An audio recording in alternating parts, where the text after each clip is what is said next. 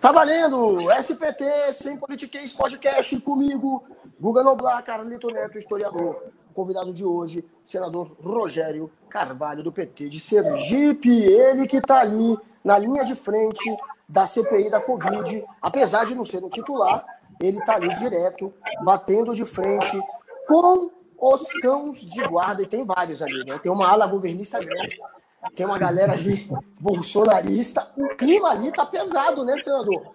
O clima ali tá de confronto, não tá? É, o que, que você tá sentindo? Quem que é o maior franco atirador ali da ala bolsonarista? Fernando Bezerra, Marco Rogério, é, Caio Nogueira, é, Ciro Nogueira, enfim, quem que você acha que está sendo o que está pegando mais pesado do outro lado? Eu, eu, quem pega mais pesado é o Marcos Rogério, que é mais disposto a, a fazer discursos é, menos, menos embasados ou falaciosos, quer dizer, é, meias verdades, algo que parece verdade, mas que não tem fatos que sustente, né? Então, Marcos Rogério. Fernando Bezerra geralmente tenta desviar o foco é, mostrando o que o governo passou de recursos, e aí mostra uma montanha de dinheiro, mas é recurso que foi é, para auxílio emergencial, recurso que foi para estados e municípios, tenta mostrar o repasse do SUS como sendo um repasse para é, a Covid, e faz aquela confusão também. E tem o Eduardo Girão, que vem com suas teorias mirabolantes, ele e o Heinz, né? É, o, o, o, são os, como disse o jornalista, é, consultório do crime, né? É ou seja, os que, os que prescrevem o que não tem eficácia e assumem o papel quase que de charlatão, né? Ali no debate sobre, sobre o tratamento precoce, que a gente sabe que não tem e que é uma ilusão que não protege a vida e que coloca em risco a vida das pessoas. Isso é muito grave, muito grave. E veja, você, como senador, você, Guga, ou o nosso amigo é, Carlito, né? Isso, senador. O Carlito que está aí, é, vocês, vocês influenciam. O que vocês falarem, alguém vai acreditar, as pessoas acreditam.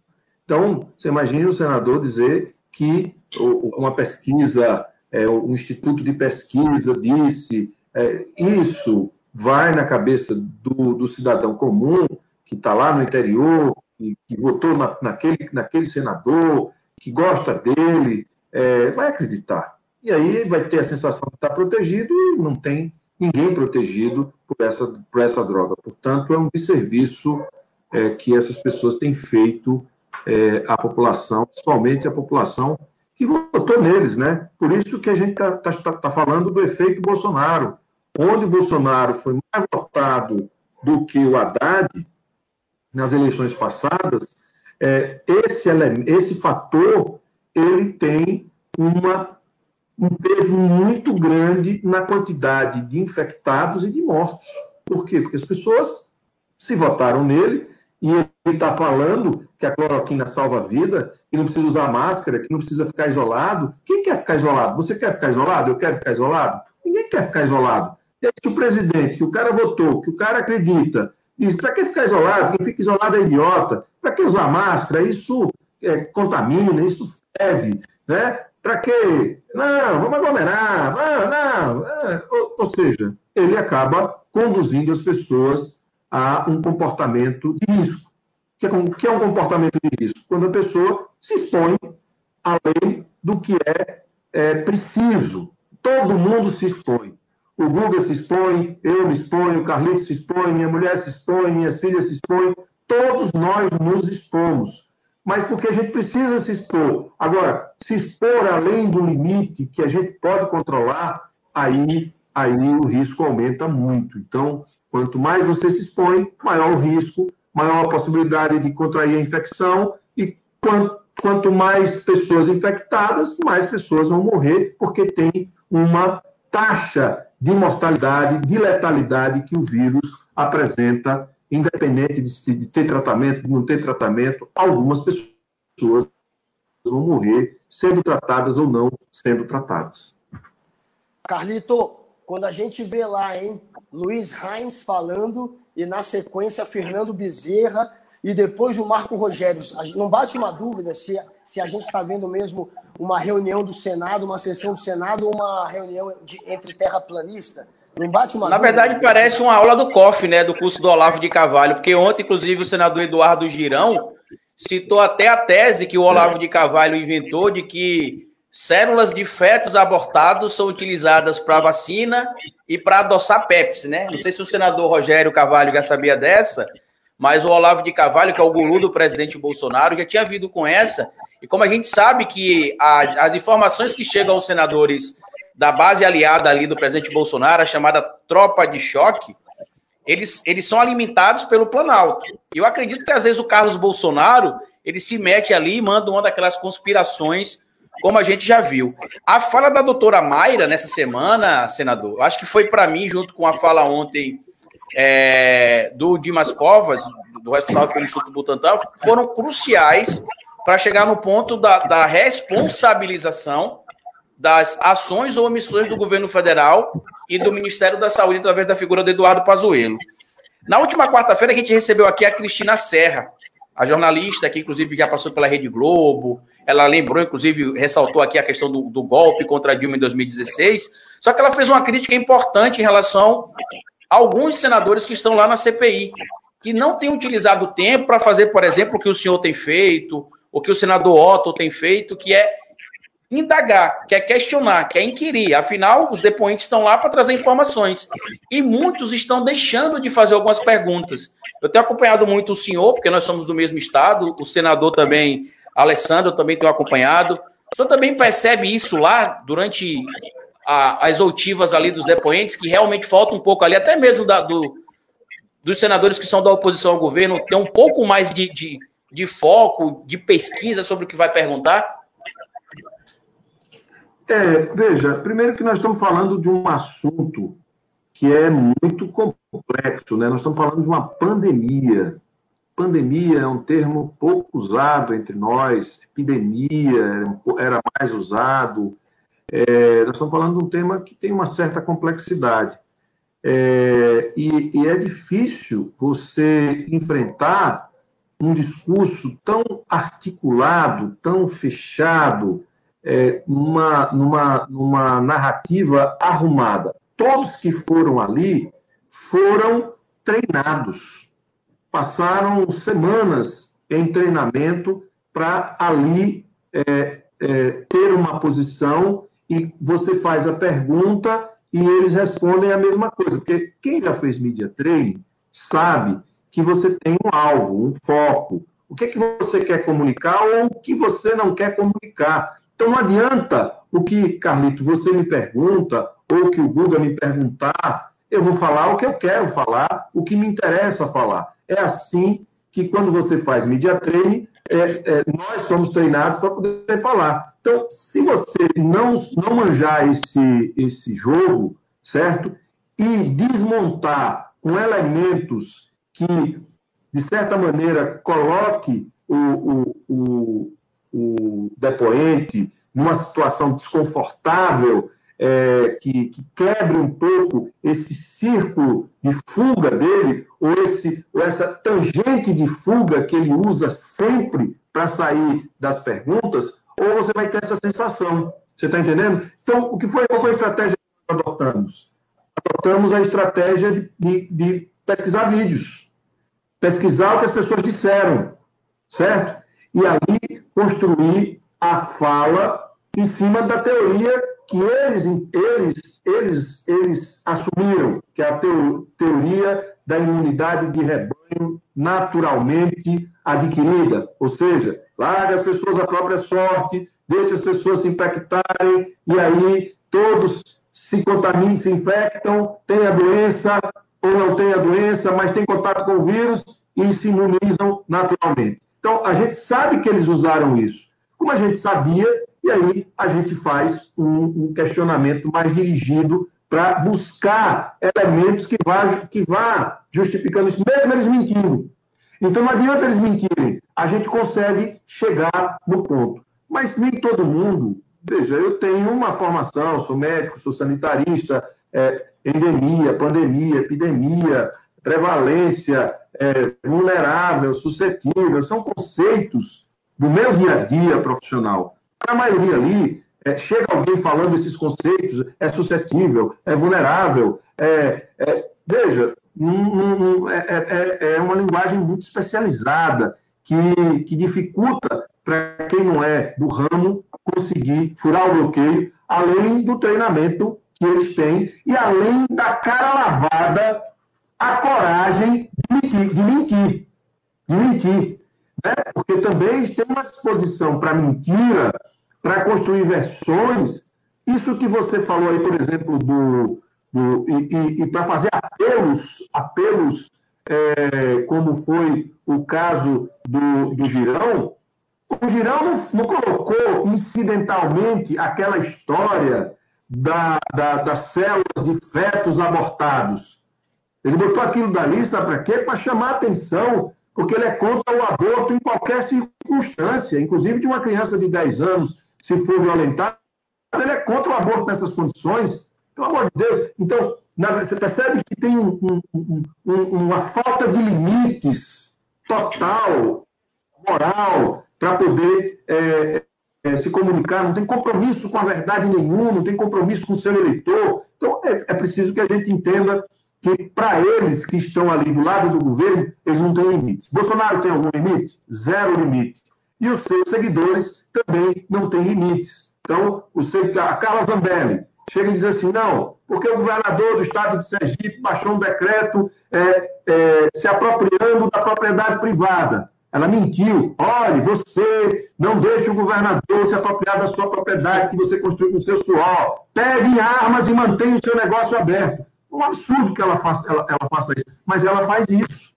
Você está entendendo? Ela fez isso, ela divulgou isso. Então não tem limites éticos, não tem limite moral é, para construir narrativas desconexas. Isso nos lembra deles, isso nos lembra o nazismo, o fascismo na sua técnica de comunicação. Infelizmente, é isso que a gente está enfrentando no momento. Nessa situação, só para fazer um nexo aqui, Guga, rapidinho, nessa situação da, da deputada Carla Zambelli, senador, fiz um vídeo no meu canal. É, eu sou historiador e cientista político e li o próprio post que ela faz, que em momento nenhum na postagem do, do, do decreto, onde ela diz que está escrito o que ela diz que está escrito, tem escrito aquilo. Tanto que eu dei a pausa no vídeo que ela postou e li lá, e na verdade não, não se pede ali para expropriar nada. Ao contrário, quem é de Sergipe, como o senhor aqui, sabe que aconteceu ano passado uma montagem de hospital de campanha na sede do, do, do campo do Sergipe, no estado de João Hora, porque é uma propriedade privada que, com solicitação do governo do estado e do município, foi cedida para a montagem do hospital de campanha. O que o decreto falava era justamente isso, que havendo a necessidade e seguindo as devidas normas legais, seria solicitado também a utilização de propriedades privadas, que caberia ao proprietário ceder ou não. Mas hoje, senador, acho que é, é impossível a gente não falar do que aconteceu no Nestor Piva. Infelizmente, no início da manhã de hoje, né, o hospital teve a ala do Covid incendiada e cerca de quatro pessoas faleceram durante ali o transporte de um hospital para o outro. Apesar de a gente saber que Aracaju é uma capital pequena, a situação também está complexa de lidar. A gente vê ainda que alguns estabelecimentos que foram autorizados a reabrir já voltaram a reabrir, mas não estão respeitando as determinações tanto do governador Belivaldo Chagas quanto do prefeito Edivaldo Nogueira. Eu queria saber o que é que o, que o senhor, como representante de Sergipe no Senado, está buscando fazer em relação a essa situação específica do nosso estado, em relação à pandemia da Covid-19, e o que é que o senhor tem de notícia hoje em relação ao hospital Nestopiva?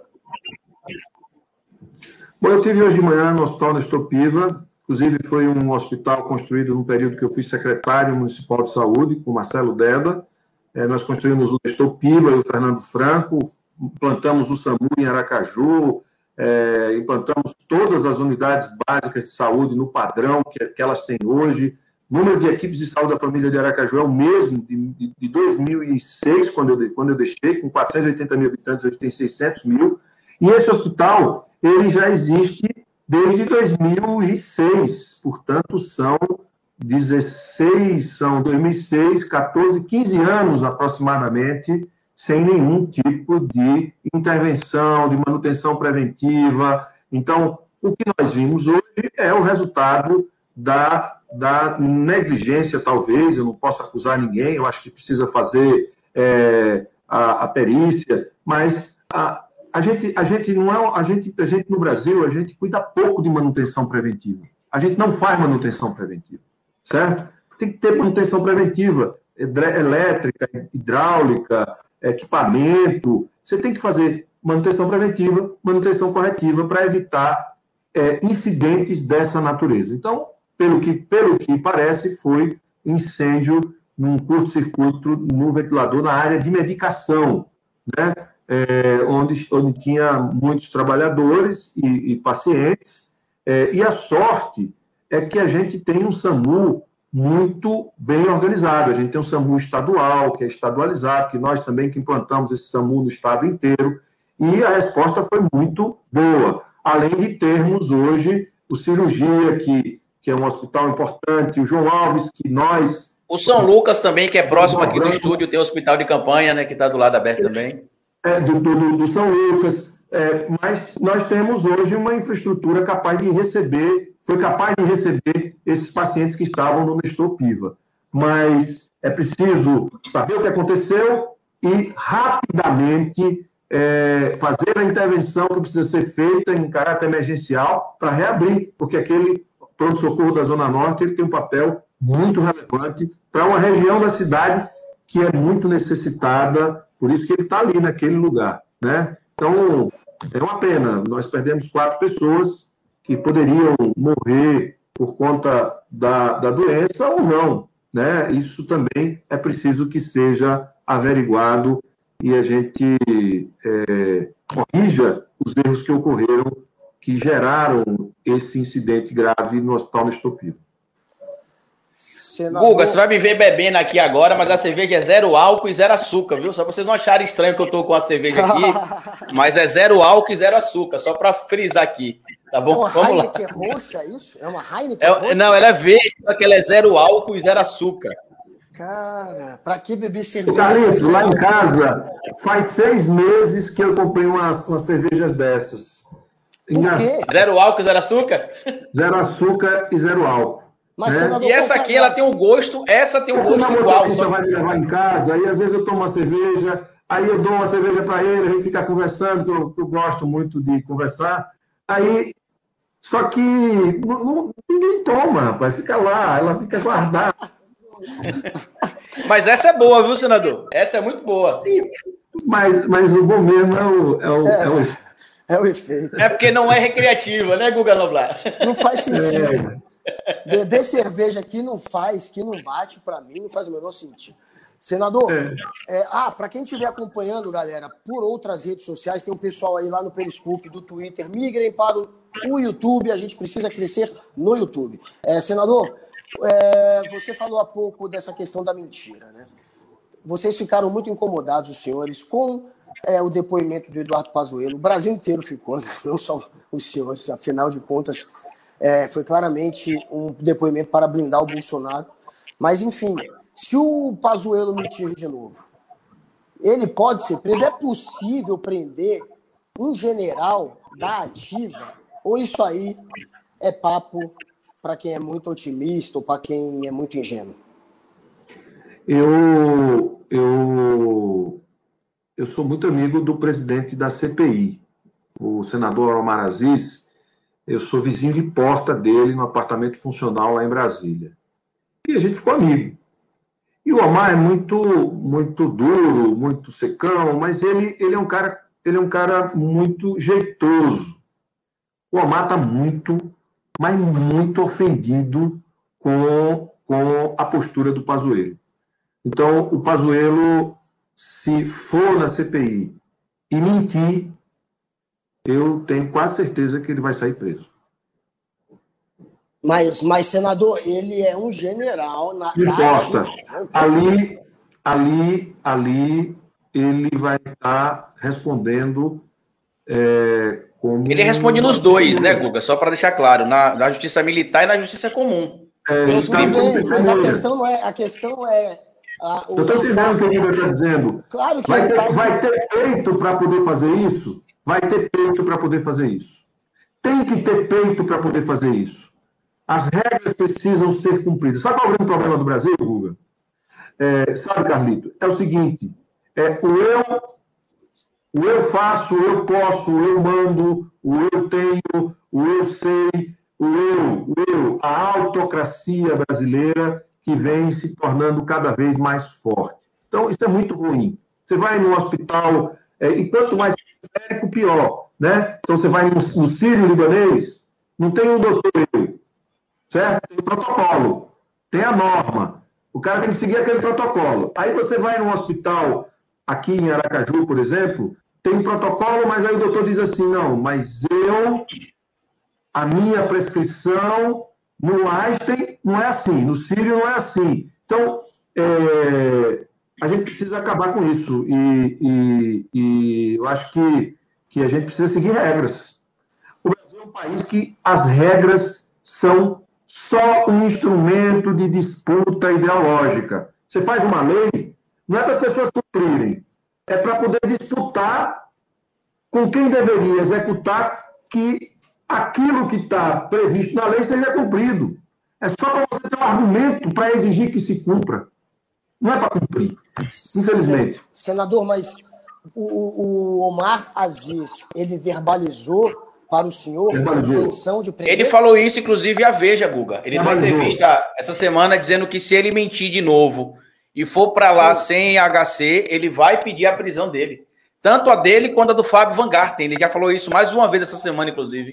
Tá, inclusive, ele até foi irônico. Ele falou: manda ele lá sem HC e pede para ele mentir para vocês, para ele ver o que acontece. Ele falou textualmente isso em entrevista. Sim, é, agora a gente sabe que desde, desde, desde 1964 nenhum general da ativa é preso, desde a ditadura de 64. Nenhum general da ativa foi preso desde então. Senhores, da ativa por enquanto, seria, viu, Guga? Porque a gente está vendo lá que está para sair a reserva dele, né? Não tá, mais ou menos, não sei se vai sair, não. Ele não quer, o Bolsonaro vai proteger, eu acho que ele não vai para reserva. Mas, enfim, ele é, é, desde 64, ele é da ativa ainda. Seria uma quebra de paradigma, mas veremos. Ele só não será preso se ele tiver o direito de ficar calado. Se ele conseguiu habeas corpus para ficar calado, e, aí, e, e aí, obviamente, que ele não vai abrir a boca, não vai mentir. Mas se ele mentir, como ele mentiu de forma contumaz, de forma vergonhosa. Ele envergonhou o exército, ele envergonhou os subordinados e os, e os, os pares dele. Uma vergonha para o exército a postura do general Pazuello. Uma, uma vergonha institucional. Infelizmente, felizmente, ele não, ele, não, ele não foi um bom exemplo, né? Uma instituição que tem como função proteger a sociedade brasileira, proteger a sociedade brasileira, não é a proteger este ou aquele governo, a proteger o Estado, a sociedade, né, é, de ameaças. A pandemia é uma ameaça. Ele foi ali colocado como ministro. Ele tinha que ter uma postura mais condizente com a função que ele exerce, a instituição de onde ele vem.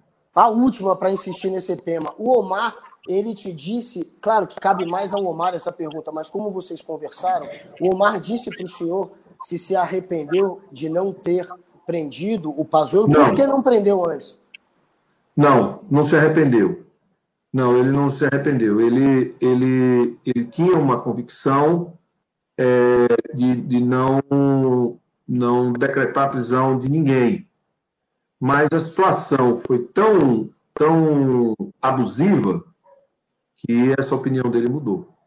Certo? Então, no início da CPI, ele achou, por exemplo, no, no caso do Van Garten, é, do Fábio Van Garten, ele, ele foi pedido a prisão. Ele mediou Humberto Costa, o senador Humberto Costa propôs que fosse encaminhado para o Ministério Público. No caso do Pazuello, eu pedi que fosse encaminhado para o Ministério Público.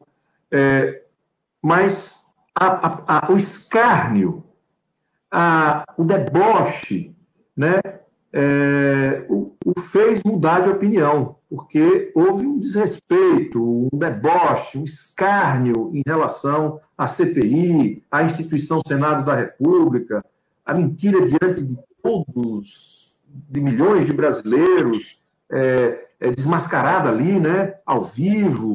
Então, isso tudo, e depois a participação dele no ato com o Bolsonaro, sem máscara e aglomeração. Então, tudo isso se soma isso gera uma mudança de posição clara do presidente da CPI. Sobre a questão do Bolsonaro estar tá sendo notificado lá pelo estado do, do Maranhão, senador, a gente sabe que para a gente conseguir a condenação de alguém que é acusado, são vários fatores, né? A materialidade, por exemplo, ela é bastante importante nesse sentido. E a gente viu que apenas até o momento onde a gente tem notícia, o governador Flávio Dino, através do, do seu estado, acabou notificando o presidente Bolsonaro. Quando ele teve aqui em Sergipe, por exemplo, para inaugurar a obra do PT, que ele tanto fala que o PT não fez nada, mas veio aqui inaugurar duplica, um pedaço da duplicação que vai para apropriar, que inaugurou pela metade, como ele fez na Bahia também, inaugurou um pedaço da obra. Inaugurou a termoelétrica também, né, da, da Barra dos Coqueiros, obra que também não tem nada a ver com ele e ele promoveu a aglomeração, não fez o distanciamento social, e o nosso governador aqui, o Belivaldo Chagas, nada fez, o prefeito de Aracaju também, Edivaldo Nogueira, nada fez. O senhor acha que está faltando também um pouco mais de atitude dos prefeitos e governadores, onde o Bolsonaro tem ido desrespeitar os decretos municipais, já que o presidente da República e qualquer outra autoridade precisa ser subordinado às leis, como bem o senhor ressaltou nesse papo aqui hoje já? Eu acho que a leniência no Brasil é uma a leniência no Brasil é uma doença. Nós somos muito lenientes, muito é, lascivos, né? A gente é muito permissivo. Isso é uma doença social que a gente precisa, a gente precisa evoluir.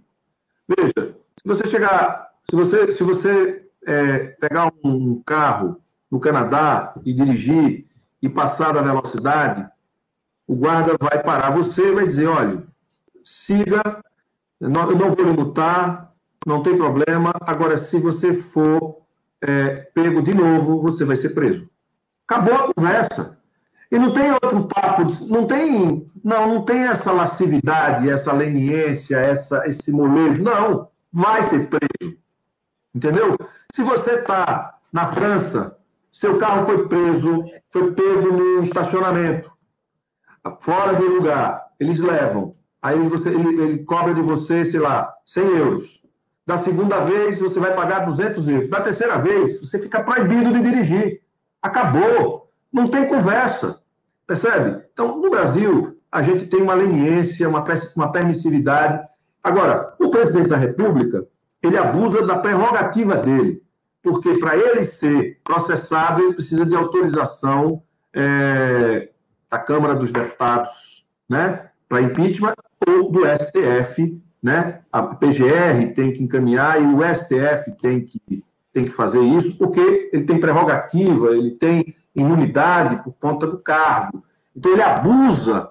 Aí é, mas a sociedade não pode ser permissiva. Ele tem que ser, na verdade, cobrado pelo conjunto da sociedade. E às vezes a gente não vê isso na nossa sociedade, essa cobrança firme, essa cobrança, esse enjoo, sabe? Esse enjoo que a gente acha enjoado, que a gente acha é, de, demasiado, isso é fundamental para a gente ser mais civilizado, para a gente evoluir, né? Falta, falta bastante isso na nossa cultura, é, infelizmente. Infelizmente, né? É, é, não, não, não, basta ser, não basta não basta ser a mulher de César, tem que parecer a mulher de claro. César. Não tem essa história? É é, não basta ser honesta, né? Tem que parecer ser honesta. Tem que parecer ser honesto. Não adianta. Não adianta. Senador, falando em honesto, essa cascata aí de convocarem os governadores para a CPI, isso aí interessa à oposição convocá-los para conseguir arrastar ainda mais o tempo dessa CPI? Por que, que a oposição não. acabou topando convocar. Qual que é o jogo da oposição aí nessa? Na verdade, na verdade, a oposição é, não podia, não, não teve como é, não, não, não negociar, porque eles estavam dizendo que a gente estava com foco só no Bolsonaro. Né? Só que, quando estabelece o critério é, para convocar governadores ou prefeitos, o critério é ter alguma ação, é, algum indiciamento ou alguma ação da polícia, alguma operação da Polícia Federal. Não necessariamente quer dizer que o governador esteja envolvido em corrupção ou não. E aí, quando, quando você vai olhar, dos nove, sete são da base do governo. Mas não foi um, uma posição e uma iniciativa da oposição. Foi uma iniciativa dos representantes do governo, que é um problema para o governo, porque se abre a prerrogativa para chamar governadores, está aberta a prerrogativa para chamar o presidente da República.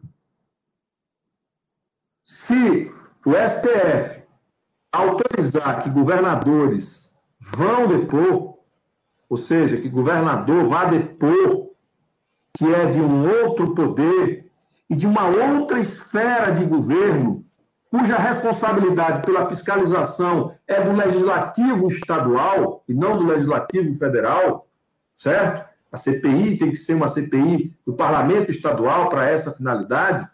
É, então, o, o, o presidente ele vai ficar exposto à possibilidade de ser convocado pela CPI também. Então, eu acho que, no final das contas, governador nenhum vai acabar sendo convocado, vai ser feito convite. É, eu acho que isso não vai acontecer. Porque, na prática, era a intenção dos governistas para tirar o foco das mortes, para tirar o foco da, da causa, daquilo que foi, que deu causa, do que deu causa às 560 mil mortes. Né? O que, que deu causa? O que deu causa foi a forma como o governo federal conduziu a pandemia, porque ele não combateu a pandemia, foi como ele conduziu, se conduziu na pandemia. Isso deu causa a 560 mil mortos. É esse que é o objeto.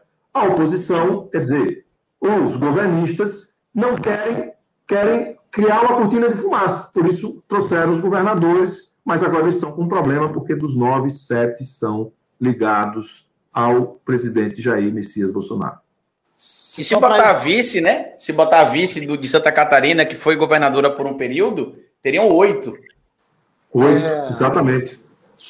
Mas no cálculo que os senhores fizeram na hora que toparam revocar, os senhores pensaram nessa questão da maioria dos governadores investigados pela Polícia Federal serem governistas? Além disso, pensaram em, no que mais? Qual que foi o cálculo que fizeram? Não tem nada de tentar também ganhar tempo para conseguir não. prorrogar a CPI?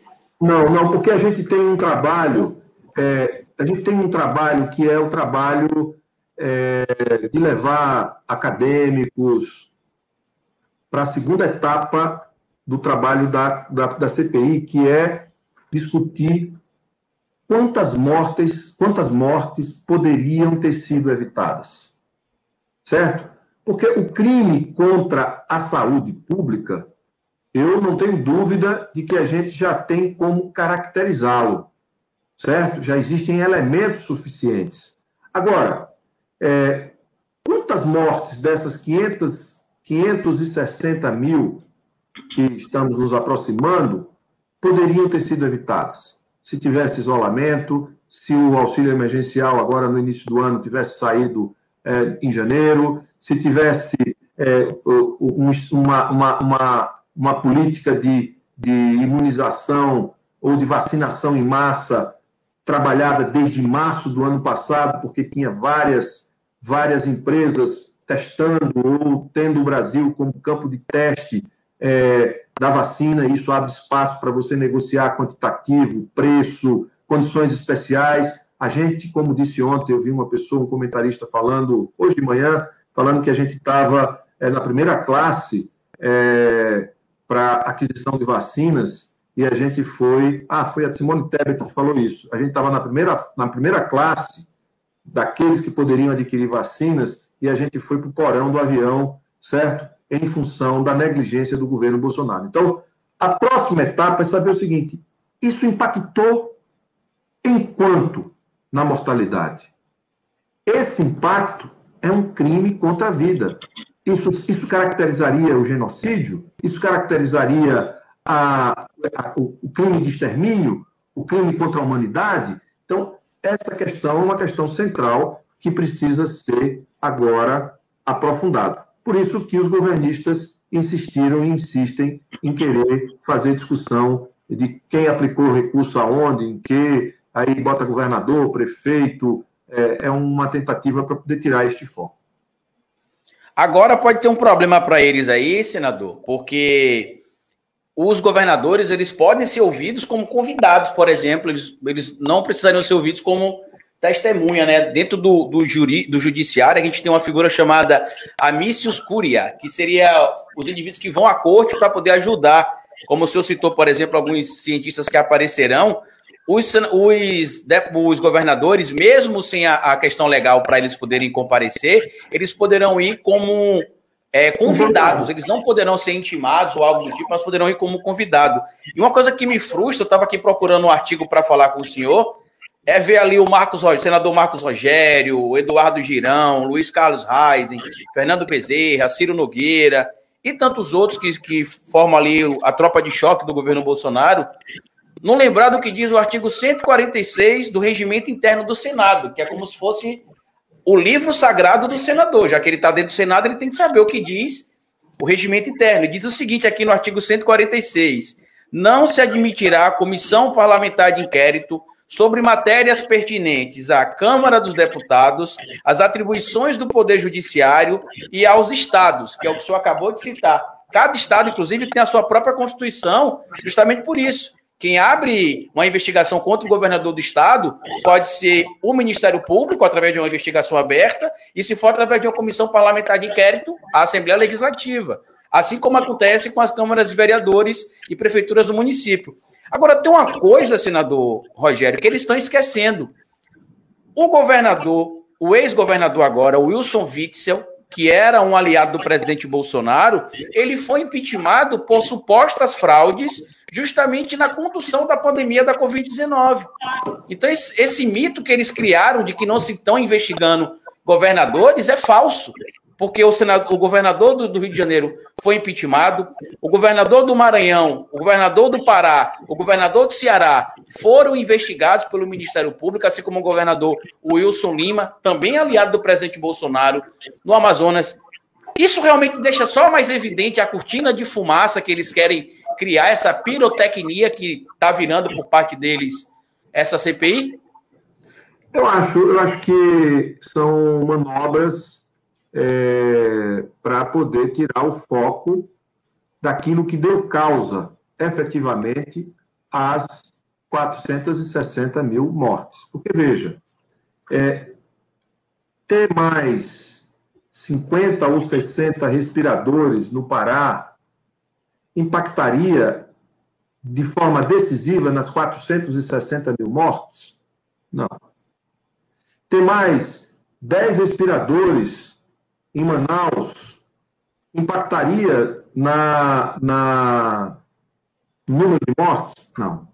Agora, deixar, é, propor um tratamento ineficaz, precoce, para iludir a população e ela passar a ter a sensação de que está protegida e se expor ao vírus, contrair, se infectar, adoecer, demandar serviços de saúde, não ter serviço de saúde e morrer, aí isso, isso, isso é um problema. E isso foi o que mais aconteceu. Percebe? Então, eu, eu, tenho, eu tenho, tenho convicção, não, eles, eles sabem disso, e, e a gente conversa, e, e nas conversas fica claro é, que é, é uma forma de retirar o foco daquilo que efetivamente deu causa a quantidade de mortos que a gente tem no Brasil. O Brasil é proporcionalmente o segundo, caminhando para primeiro lugar, proporcionalmente, país com mais de 12 milhões de habitantes, é o número de mortes per capita. Espera aí que chegou a galera aqui. Chegou a galera aqui em casa. Vai rolar um barulho aqui, as filhas entrando. Ó, como é que chega? É o home office, é assim mesmo, é o home office. Olha como é que ela vai. E aí, super-homem? Chegou, a garota vai para a escola. E a outra aqui, é tudo VTZera. Ei, coisa linda. Peraí, meus amores. Ela já tirou. Peraí, peraí, meus amores. Espera aí. O senhor não sabe o que o Guga faz, senador. Ali atrás tem uma, tem uma embalagenzinha com doces, lá atrás, ó, a maquininha de, de chiclete. Olha, e ele cobra das Boa. filhas um real por cada chiclete daqueles que as meninas Um pegam. real. Um real. Tem- Só com moedinha que sai aí. Já tem 300 reais ali dentro se minha mulher não tiver tomado o dinheiro e não estiver me enrolando, porque eu acho que ela já tirou o dinheiro dali e fingiu que sumiu a chave, que é um cofrezinho. Ela disse que sumiu a chave há anos já. Enfim, complicada essa história. Agora, é, dentro dessa, desse debate do, da convocação dos governadores, tem essa história de que ah, não pode. O artigo 50 da Constituição diz que você só pode convocar ministros, pessoas ligadas ao presidente, você poderia convocar, mas como no artigo 50 não cita o presidente, estaria implícito, então, que não pode convocá-lo. Aí outros dizem que a CPI tem poder de inicial de um, ju- de um juiz e, e a A nossa diz- lei é positivada. Se não tem escrito, não, tem, não é proibido. A gente não tem de É, mas essa- de essa- imaginar. essa entendeu? é que se não tem, é não o- pode. Bom, é, é assim que é o argumento para dizer que não pode chamar o Bolsonaro e que, pelo princípio da simetria, isso se aplicaria aos chefes de outros poderes executivos, não pode chamar nem governador nem prefeito. Mas o outro lado diz: ah, não, a Constituição também diz que tem função de juiz inicial e que o juiz pode convocar é, um presidente desde que co- coloque para ele as condições dele poder fazer via, via escrita o depoimento, de- enfim, é, mas que poderia, portanto. É, o senhor está de qual lado desse debate? O senhor acha que pode convocar depu- é, governadores e, portanto, o presidente também, ou não pode convocar nenhum chefe de outro poder? E o senhor é, acha que o Randolph acertou ou foi uma provocação dele tentar convocar o Bolsonaro? Deve-se tentar convocar o Bolsonaro? O Randolph, o Randolph, como você disse mesmo, usou a simetria. Certo? Se pode chamar governador, pode chamar o presidente. Tá certo? Mas eu, particularmente, numa, numa, numa república federativa, onde um ente não está sobre o outro, certo? Então, a gente imagine que o Brasil é, os estados contêm os municípios e a União contém todos os estados e os municípios, tá certo? Nós somos um- uma federação com três entes federados: municípios, estados e União. Nós temos três parlamentos, com características de parlamentos e com prerrogativas claras: o municipal, o estadual e o federal. O parlamento municipal tem a- a- como finalidade precípua a fiscalização do exercício da atividade do executivo, assim como do o, o- o parlamento estadual e assim como o parlamento federal. Então, é, eu, eu por princípio, para respeitar o princípio da nossa federação e acreditando que a gente vive numa federação trina, com três entes federados, autônomos, administrativa e politicamente, mas um contido dentro do outro, eu me alinho à tese de que nós não podemos convocar governadores nem prefeitos. Agora, se convocou governadores, por que não convocar o Bolsonaro? E o senhor acha que o Randolph é, ele acertou em, em, em Acertou. usar o princípio da simetria? Acertou. Aí é um acerto político. Certo? É uma, é uma posição política. É muito mais uma provocação, como você mesmo disse, é muito mais uma ação política para dizer: espera aí, vocês estão extrapolando aqui. Se pode extrapolar aqui, pode extrapolar aqui. Você pode extrapolar. Se você extrapola aqui, abre espaço para extrapolar aqui. Então, é, é pedagógico. Eu diria que o Randolph foi muito pedagógico ao propor a convocação do presidente, para poder chamar atenção. É isso que vocês querem? É, romper um, um, um regramento ou dar uma interpretação que para vocês, nesse momento, pode ser interessante para criar uma cortina de fumaça, certo? E, e, e aí? Nós vamos chamar o presidente. Se eles podem, o presidente também pode. Então, aí nós criamos um debate político que, na minha opinião, vai transformar é, em, em voluntária a ida de qualquer governador à CPI. E acho bom que alguns governadores topem ir para fazer o debate. Acho que o Wellington Dias, por exemplo, do Piauí, que foi um gigante no combate à pandemia, tem muito a dizer sobre como foi a tensão entre governadores e o governo federal. Como foi fazer de um lado e ver o governo federal agindo para desfazer do outro. Então, eu acho que alguns, alguns governadores deveriam se dispor aí livremente para poder ajudar a conformar é, é, a, a instrução de que o governo federal se conduziu e gerou tensão na atuação de quem atuou para combater e evitar a expansão da pandemia. Talvez alguns governadores pudessem cumprir este papel e, eu, eu, eu, eu, digo que o governador que topasse livremente estaria e poderia estar dando uma grande contribuição ao país e ao debate sobre é, o que deu causa a essas 60 mil mortes. Carlito, antes, de, antes do seu complemento, é, o, essa, isso que o senhor citou agora do Wellington Dias, a gente sabe que ele já se dispôs a comparecer à CPI, ele quer ir lá, enfim. Foi, foi uma conversa que o senhor teve com ele? Ele te disse que ele quer falar? Não, não. É porque eu sei o quanto o Nordeste conseguiu controlar a pandemia, mesmo com as, as ações, as, as interferências federais, as tentativas federais de interferência, é, como o Nordeste lutou, montou comitê científico que o Ministério da Saúde não tinha, fez as previsões certas, montou a estratégia correta de, de ampliação de leitos, plano de contingência. Eu sei quanto o Wellington, por exemplo, fez. Então, é porque eu conheço a competência dele, o jeito como ele trabalha, a seriedade com que ele toca. Então, é, seria uma boa contribuição a dele para mostrar o quanto o trabalho dos governadores foi obstado, obstruído, é, travado pela atuação do presidente da República. Por exemplo, a compra da vacina Sputnik. 38 milhões de doses, 66 milhões de doses, no momento que está faltando vacina. E sabe por que, que a Sputnik não vem? Porque o Bolsonaro quer dizer que a vacina foi ele que trouxe. Enquanto isso, as pessoas morrem. Veja, não dá para a gente conviver com isso, Guga, Carlito. A pessoa se colocar acima, até, ou seja, a mesquinhez, o, o, o grau de, de estupidez é, desse indivíduo chamado Bolsonaro se coloca, ele, ele se coloca acima da vida, para que ele possa tirar vantagem política e dizer, não, quem trouxe vacina para o Brasil fui eu. Agora que todo mundo cobra vacina, que ele disse que não ia comprar vacina nenhuma. Certo? É, é, é, ele, ele, por isso que não tem Sputnik.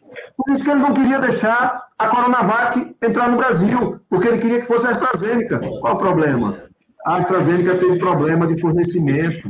Se a gente dependesse da AstraZeneca, a gente não tinha nem 3%, 4%, tinha, teríamos 3% ou 4% de vacinados com duas doses. Então, é, esse é o problema. A gente está diante de uma pessoa que não está nem aí para a vida, não está nem aí para é, o que está acontecendo no país do ponto de vista das perdas familiares, né, da destruição. Você imagine, são 500 mil pessoas. Quantas famílias são? Quantas famílias são? Quantos órfãos tem dessas 500 mil pessoas que morreram? Quantas famílias desestruturadas? Pelo amor de Deus, é preciso. Tem horas que a gente fica falando em número, em número, em número, mas a gente não para para poder, sabe? E, e o cara ficar botando obstáculo porque é ele que tem que ser. Isso é de uma, de uma estupidez, é, é uma barbaridade, como diz o Fernando Reis. Isso são, é de uma barbaridade. É, é uma barbaridade. Não, não, não tem nem palavras para descrever isso, entendeu, Guga? Ali. E é lamentável porque assim, a gente tem visto que, caso acontecesse uma organização, muita gente fala muito de uma comparação que, que, é, que é impossível de se fazer, porque não dá para colocar no mesmo nível o, a gestão do Lula e a gestão possivelmente do Haddad. Muita gente fala assim: ah, e se o Haddad tivesse na, na presidência, você acha que ia acontecer o quê? Bom, eu acho que aconteceu o que aconteceu em 2008, 2009, né? Que o Lula conseguiu vacinar 83 milhões de pessoas em três meses durante a pandemia da H1N1. Então, assim, a gente já tem uma resposta para essa situação. E o que está acontecendo, talvez, só, só para finalizar a minha participação, a gente já chegou no finalzinho aqui, senador, eu quero finalizar com duas perguntas. A primeira é: será que essa leniência que a gente falou aqui hoje, que acontece com, com alguns políticos no Brasil, talvez não teria traçado um caminho diferente se o que aconteceu com Daniel Silveira recentemente, deputado federal, que cometeu alguns crimes de, de, acordo com a Constituição brasileira e com a Lei de Segurança Nacional. Se o Bolsonaro também tivesse sido punido lá no passado por algumas falas do presidente, quando ainda era deputado, por alguns possíveis crimes cometidos. E a segunda pergunta: como é que está o ex-presidente Lula para 2022 e a cabeça do senador Rogério Carvalho também para uma possível candidatura ao governo do estado de Sergipe? Olha, primeiro, é, a, gente, a gente leva, a gente não leva a sério, e a gente não levou a sério o período de ditadura que o Brasil viveu. A gente não levou a sério os milhares de jovens que perderam suas vidas foram desestruturadas por conta da ditadura. A gente não levou a sério uma série de coisas, certo? Então, é, por isso que eu estou dizendo, a gente e a gente não não, não trabalhou é, essa memória de maneira a, a incorporar na sociedade uma aversão a atitudes e posições antidemocráticas. É, a gente não, não, não debateu, não debate com profundidade é, as, as, as, as, as, catástrofes sociais que ocorreram por conta de extremismos, certo? Como o Holocausto, por exemplo, como lá em Ruanda, né, os Tutsis, os eles eram irmãos na mesma tribo. Foram os belgas que separaram, disseram: olha, esse aqui parece mais branco, esse aqui é mais preto. Então, é, tem uma diferença. Esse, os mais brancos são melhores, os mais pretos são piores, porque os mais brancos parecem com a gente. Veja, é tudo artificial. E eles se mataram. A gente não leva a sério essas coisas. Eu acho que está na hora da gente levar um pouco mais a sério questões dessa natureza, tá certo? Eu acho que a gente precisa é, ser mais. Veja, outra coisa que a gente discutiu aqui da última vez que eu tive com o Guga sobre as redes sociais. As redes sociais, elas, elas criaram um campo para essas, essa pseudo-liberdade de falar o que quer e de se agrupar em torno de alguma, de alguma ideia, por mais absurda e, e, e, e agressiva ou, ou disforme que ela, que ela seja. Tá certo? As pessoas se, se organizam. Não tem um filtro, não tem uma crítica sobre determinadas é, posições que está que tá circulando e que vai sendo fomentado e que vai virando força né, de mobilização. Então, eu acho que a gente precisa começar a ser muito duro sobre determinadas posturas antissociais e anticivilizatórias. Nós precisamos ser duros. Tudo que for anticivilizatório, a gente precisa ser duro. Tudo que é intolerância, a gente precisa ser intolerante. Nós não podemos tolerar a intolerância de nenhum tipo. A intolerância religiosa, a intolerância de gênero, a, intolerância racial, sabe? Pelo amor de Deus, a gente, a gente precisa ser intolerante a tudo isso, a gente precisa ser intransigente em relação a essas questões, certo? Como postura pedagógica e civilizatória. Fundamental.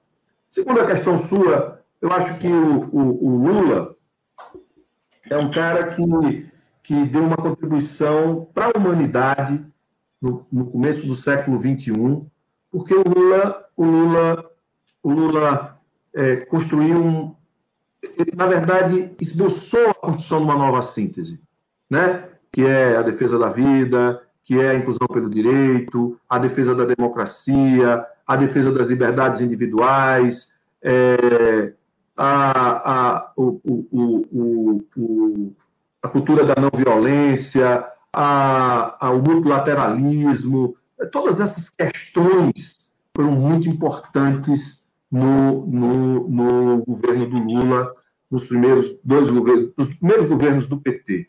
Mas a gente marcou isso, a gente criou uma.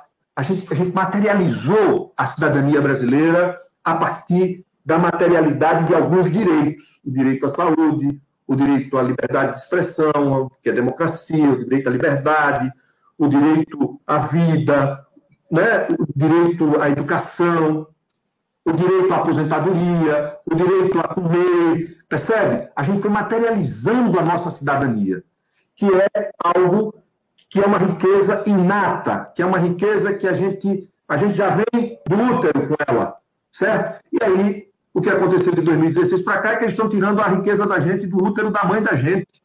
Você está entendendo? As futuras mães, as, as, os futuros brasileiros já nascem empobrecidos, porque eles estão arrancando os direitos no útero, no ovário, no testículo. Você está compreendendo? Eu estou aqui fazendo uma, uma representação para poder dizer: olha, a gente precisa reagir a isso.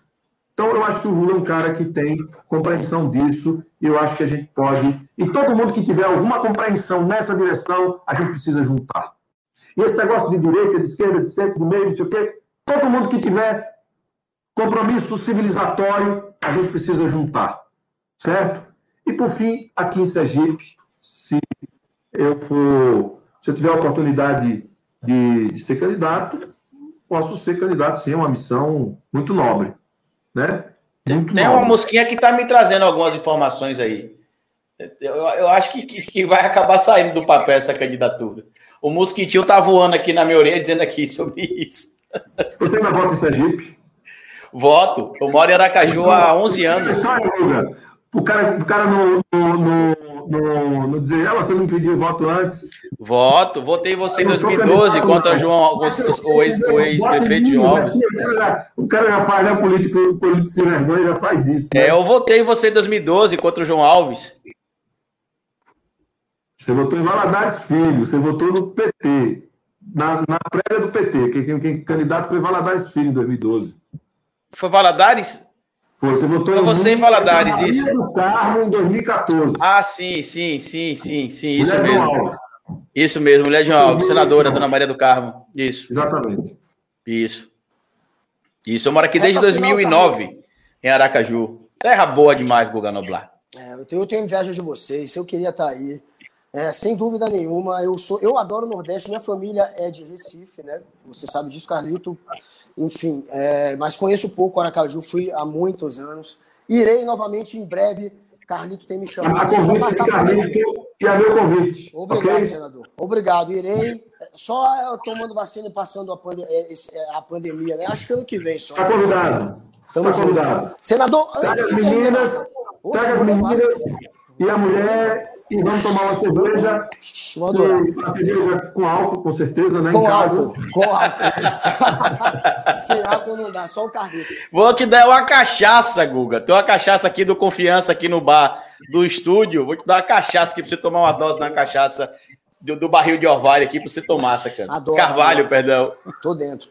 Tô dentro. Senador, antes de terminar, uma, uma aposta e uma previsão. Quem que você acha que vai ser o vice do Lula? Alguém de centro, é provável, claro, PMDB, você acha que tem tá para onde aí é, a, a, o vice do Lula? É impossível que seja uma chapa pura sangue, né? ou uma chapa é, esquerda ali, Lula com o PSB, ou com a união do PSB com o PSB. Alguém de centro? Eu acho que é alguém de centro. MDB. Eu, eu, eu, eu aposto. Eu acho que é alguém do PSD. Pronto, eu concordo, eu acho que é isso. Acho que alguém do PSD. PSD? PSD? PSD. É. pode ser também. PSD do Kassab, Kassabão quer que a gente sabe. Mas talvez é. o Kassab fique. É isso, é Jeep. O PT tem uma boa relação com o PSD, tanto que o governador é do PSD e a vice-governadora, que é a viúva do governador Marcelo Deda, Eliane Aquina, ela é do PT. Então a relação é. já tem em alguns estados. Mas dentro do PSD seria alguém com perfil de empresário? Não sei, não sei. Eu acho que a gente precisa ter. É... Eu acho que a gente precisa juntar os diversos setores. É difícil com uma pessoa só na vice, né?